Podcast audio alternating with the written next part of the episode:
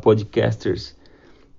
A palavra de Deus em 2 Coríntios, capítulo 4, no verso 13, a parte final do verso diz assim: Cri, por isso falei. Nós cremos também, por isso também falamos. Isso significa que a nossa boca ela fala o que o nosso coração está cheio.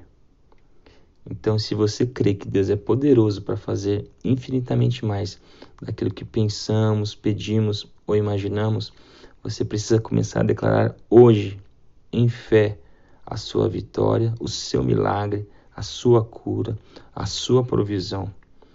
A palavra lá também em Provérbios diz que assim como o homem imagina em sua alma, assim ele é. Então isso mais uma vez nos ensina que aquilo que temos enchido nosso coração, aquilo que está no nosso interior, é o que vamos externar em nossos lábios. Ou seja, a sua vitória ela não começa quando você a conquista, quando você a tem em mãos, mas é a partir do momento que, com antecedência, eu louvo e agradeço a Deus por tudo aquilo que Ele ainda há de fazer. Isso é me mover em fé. Ainda que os meus olhos não vejam, eu sei que é um Deus que tudo pode.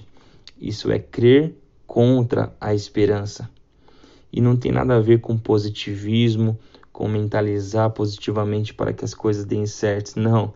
Tem a ver com enxergar pela ótica de, a, a ótica de Deus aquilo que os meus olhos não podem enxergar tem a ver em crer num Deus que pode todas as coisas e que deseja o melhor para os seus filhos amados, né? Como cremos ali também na palavra de Romanos que diz que todas as coisas cooperam para o bem daqueles que amam a Deus, daqueles que se movem debaixo do seu propósito.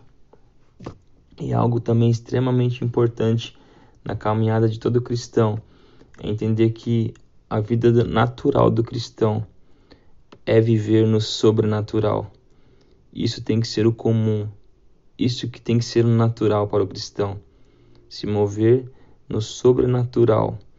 Então, diante de todas as adversidades, as circunstâncias, é declarar em fé aquilo que ainda há de acontecer. A minha vitória, o meu milagre com antecedência. Eu já declaro e já agradeço por, por aquilo que Ele vai fazer. Nós temos o Espírito Santo dentro de nós. Nós somos templo do Espírito Santo. Então, devemos entender isso não somente para definir aquilo que podemos ou não podemos, aquilo que é pecado, aquilo que não é pecado em nossa vida, mas entender que aquilo que carregamos dentro de nós, o Espírito Santo, é uma autoridade para declarar em nossa vida e chamar as coisas que não são como se já fossem. Então, se você aceitar, neste momento eu queria que você já colocasse isso em prática. É, seja qual for a situação aí que você precisa de uma intervenção de Deus, declare aí assim: Eu creio, por isso eu declaro a salvação de todos os meus familiares. Eu creio, por isso eu declaro a porta de emprego aberta sobre a minha vida. Eu creio, por isso eu declaro a cura total sobre o meu corpo. Eu creio, por isso eu declaro a provisão de Deus sobre minha família. Que você possa ter sido edificado e abençoado por essa palavra. Que Deus te abençoe e fique com Deus.